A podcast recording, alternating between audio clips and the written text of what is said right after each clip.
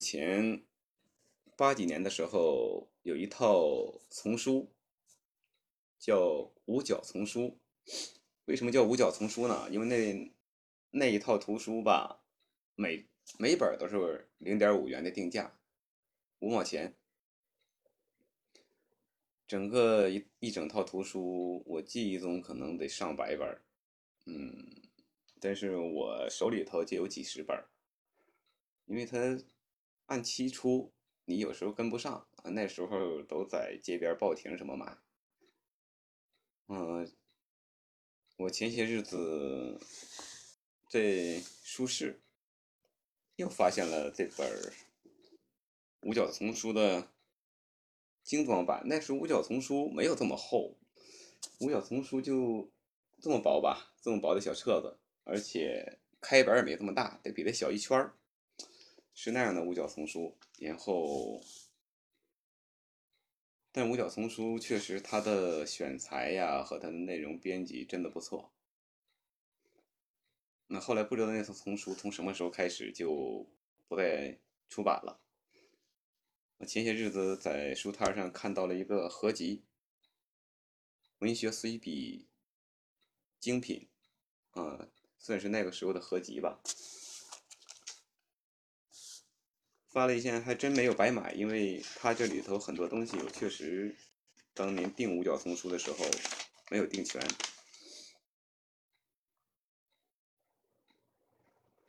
不过在这里的目录我看了一下，确实编的不错。它从自然、四季、云雨，一直到人生感悟、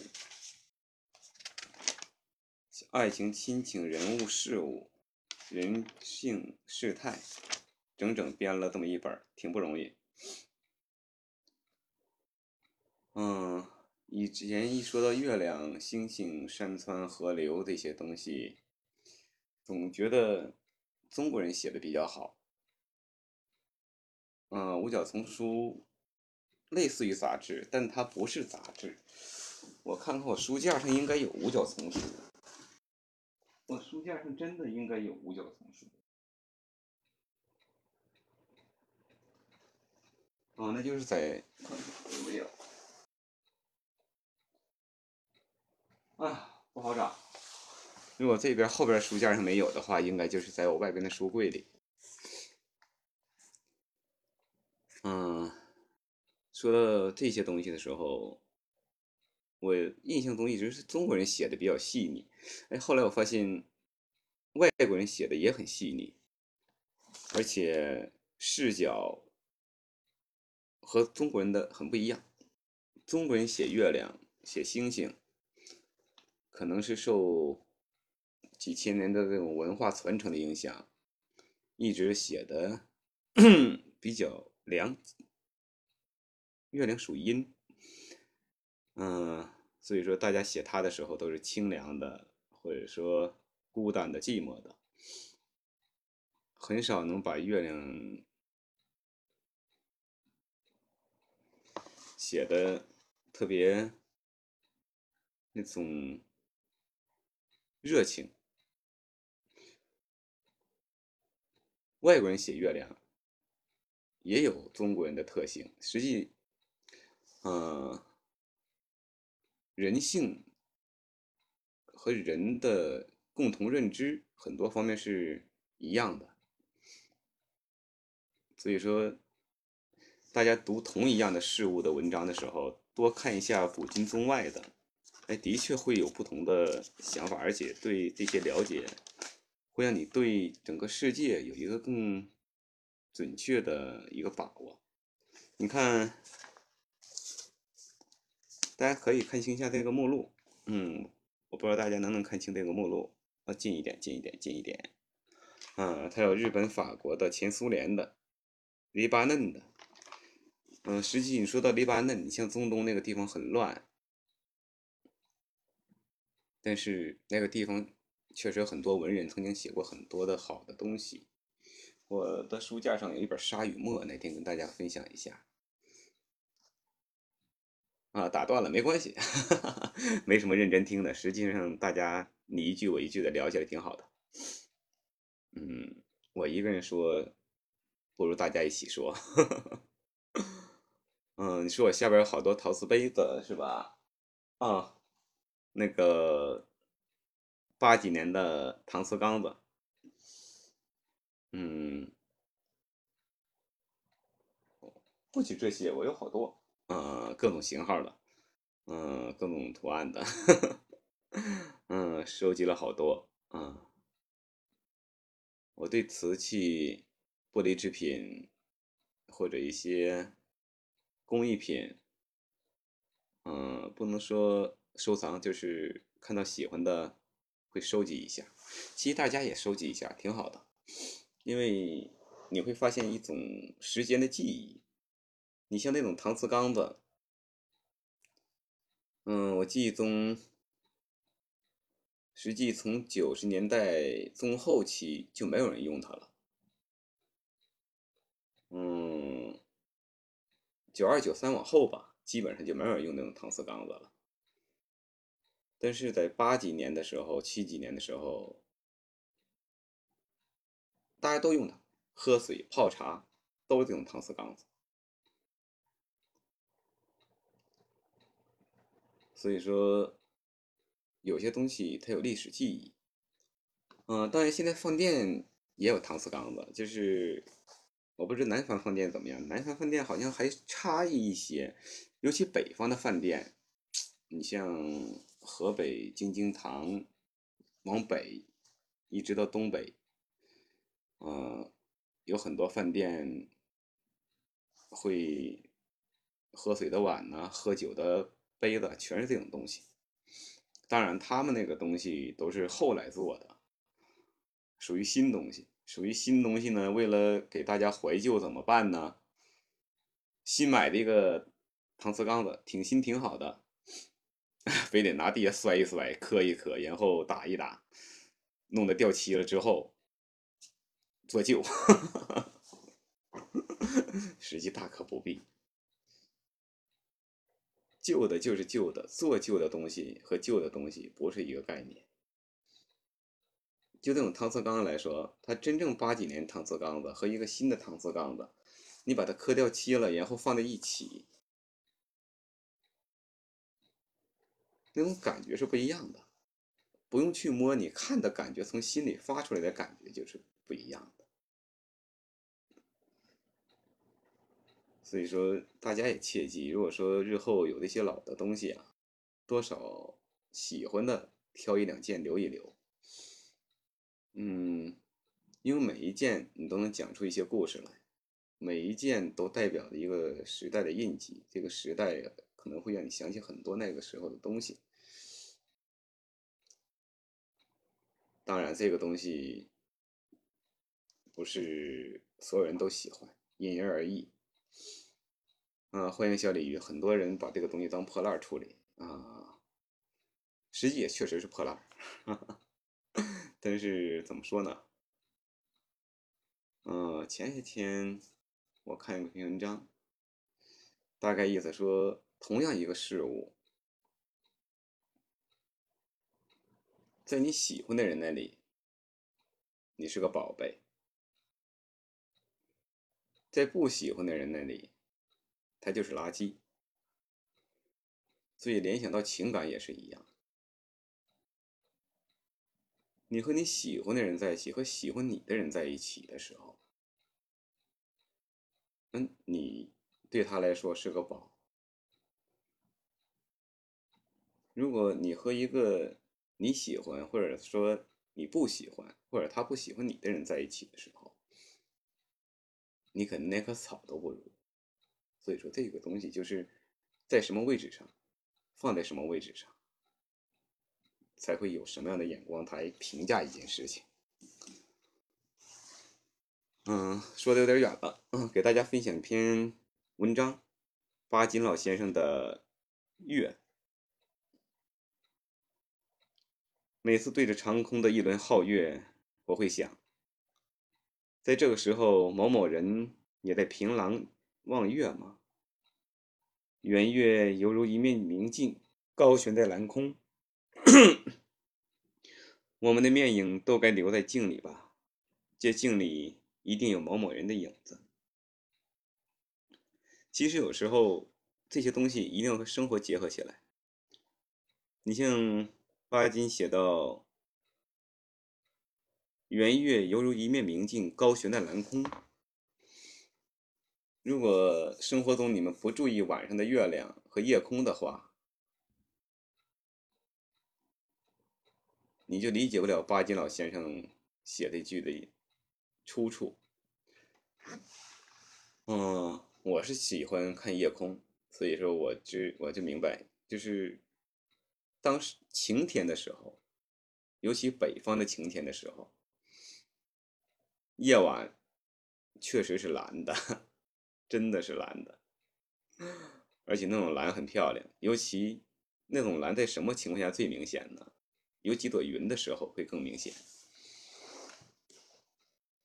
所以，犹如一面明镜高悬在蓝空。很多人会说，夜晚的月亮挂在蓝空，是真的吗？是真的，只是我们太现在都生活在城市里。抬头已经看不着星星，只能看到月亮，对天空的感觉也不是那么蓝，可能看到的就是黑天，一个黑夜。当你走出城市，来到郊外，或者来到草原，或者一种广阔的地域的时候，你会发现夜晚的天空真的是蓝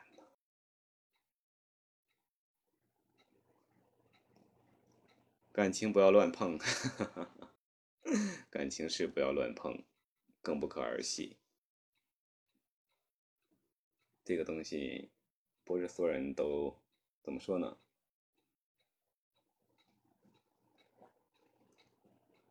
现在真正懂得感情、把感情当回事儿的人还是很多的，但是你要遇到 遇到对的人。而且怎么算遇到对的人呢？不是三言两语，不是三天五天，这个东西是日积月累、成年累月之后沉淀下来。路遥知马力，日久见人心的事情，就是了感情绝对不是那种激情碰撞，也不是那种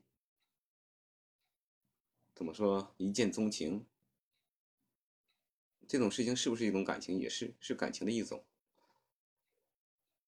但和狭义的感情比起来，啊，他们真的是微不足道。汉宗周润发，说到汉宗，可能大家会知道很多；说到周润发，可能会随着时间的推移，知道人会越来越少。我估计再过三十年左右。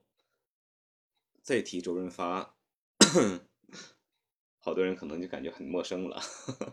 现在对一些十八九岁的孩子来说，可能再提周润发已经就有点陌生了。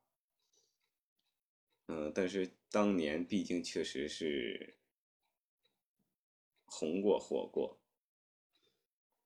嗯，至今周润发也确实是影视明星中口碑也好，人品也好。演技也好，各方面都比较被认可的一个人。寒夜对镜，只觉冷光扑面。面对凉月，我也有这种感觉。在海上、山间、园内、街中，有时在静夜里，一个人立在都市的高高的露台上，我望着明月，总感到寒光冷气侵入我的身子。冬季的深夜，立在小小庭院中，望见落了霜的地上的月色，觉得自己衣服上也积了很厚的霜似的。嗯，我想巴金先生写这个篇文章的时候，一定没在东北，应该是在黄河流域左右，顶多是在长江，因为冬季的。冷和可以站在院中望月，以及地上会有冷霜啊。冬季的东北是不会有这些的。但是在黄河流域、长江流域会经常真的是这样，他们那个地方会有霜。在东北想看到霜的话，再过半个月左右吧，十一前后。现在实际上，我估计明天早晨可能就会有霜了。嗯，这边冷的确实很早。嗯，我是昨天、前天看新闻，漠河已经下雪了。漠河已经下雪了，长白山再有不到一个月的时间吧，也就是二十多天左右，最多不超过三十天，长白山也会下雪。整个东北，从最北方的漠河开始往南，一点点的就温度就下来了。其实那种清霜的冷，我觉得还算好。我小的时候挺喜欢那种清霜的寒冷，尤其早晨的露珠，深秋啊、初秋、秋季有些露珠。然后得下霜，走在路上的时候，一路走下来，裤子鞋全是湿的，因为露珠和霜会把你的鞋、衣服、裤子多少都弄湿。在那个时候年轻，感觉不到冷，只感觉到挺凉爽，因为太阳一出来也就是十分二十分的，马上就全部的蒸发了，哎，感觉很很清爽，那种感觉。现在很难找了。我前些日子有一天早起，四点多起来的，四点多起来到外头转一圈儿，嗯，到草坪那一看，哎，草坪上确实有露珠，呃，空气也非常好，那种微冷的感觉让人很舒服。嗯，想去看长白山，现在是个好时候。实际夏季的长白山，它的景色挺美，但是它的颜色太单一，都是绿色。秋季的长白山，尤其深秋的长白山，嗯，十一前后吧，十一前后的长白山是最美的。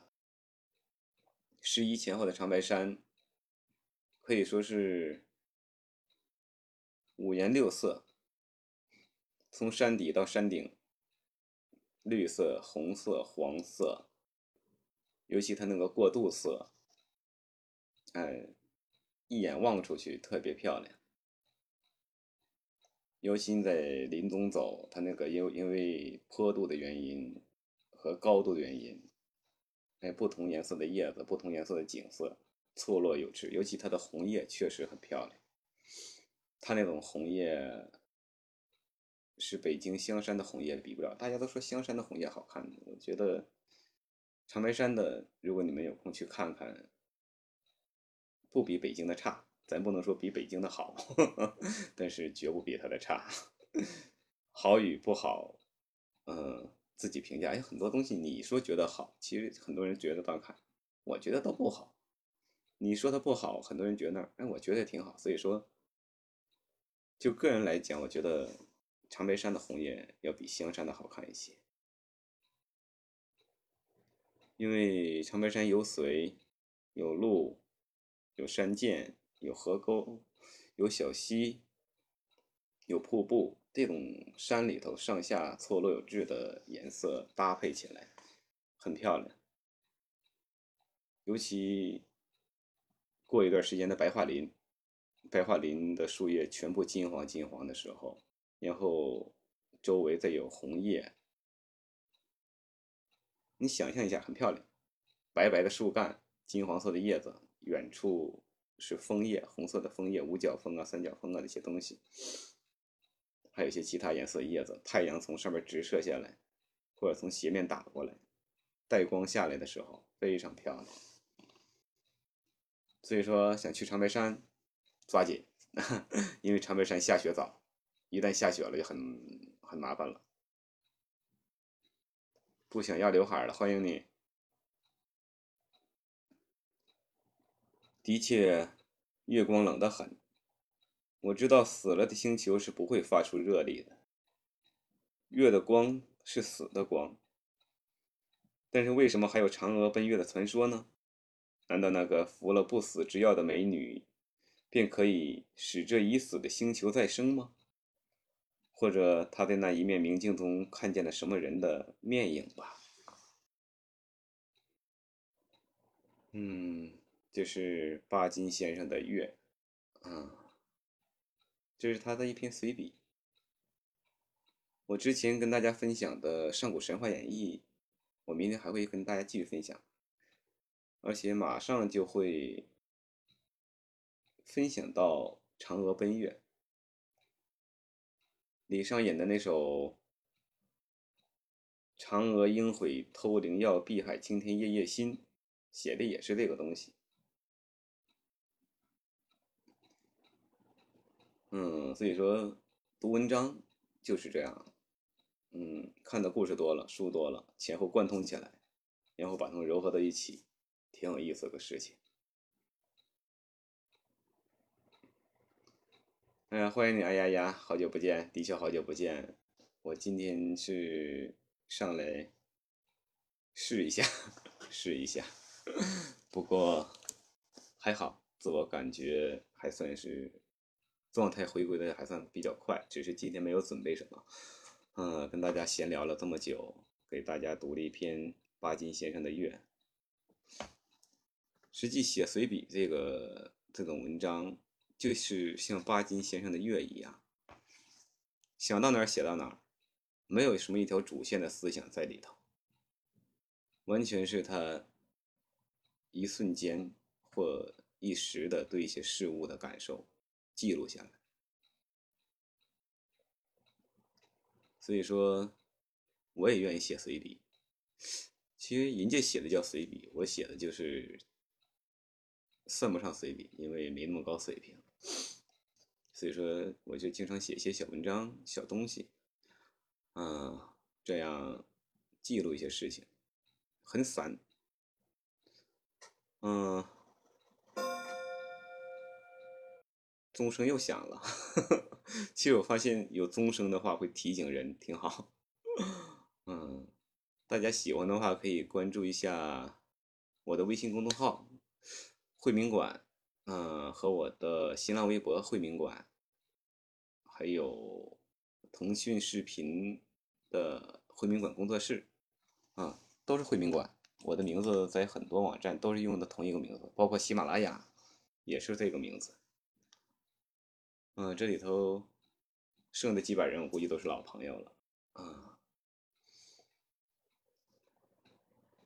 其实巴金先生的《月》让我想起了很多，因为读每一篇文章的时候，都会想到一些东西。他的每一句话，他的每一个情节，都会让你勾起一些记忆。当他能勾起你的记忆的时候，这篇文章就算很好的文章。为什么有有些文章？华丽的词词藻啊，堆砌就是看起来很华丽，但是很多人读完了没有感觉，就是因为它没有产生共鸣，没有把人能通过文字带到场景中去，然后走进这个场景。那有最强的沙家，刚来吗？啊，这也是老朋友了，欢迎你。嗯，欢迎老朋友。嗯。好，今天就跟大家分享这篇巴金的《月》。其实我现在分享这种文章都是边读边说，边说边读，然后一篇文章分享个十分二十分。啊，这篇文章正好分享了二十分钟。明天跟大家分享《上古神话演义》，继续分享。我上次讲到哪儿了？上次好像应该讲到地库了。地库的儿子降生，那地库的儿子降生确实是个很有意思的过程，包括他的儿子为什么能存活下来，都是很有意思的事情。明天跟大家分享那个。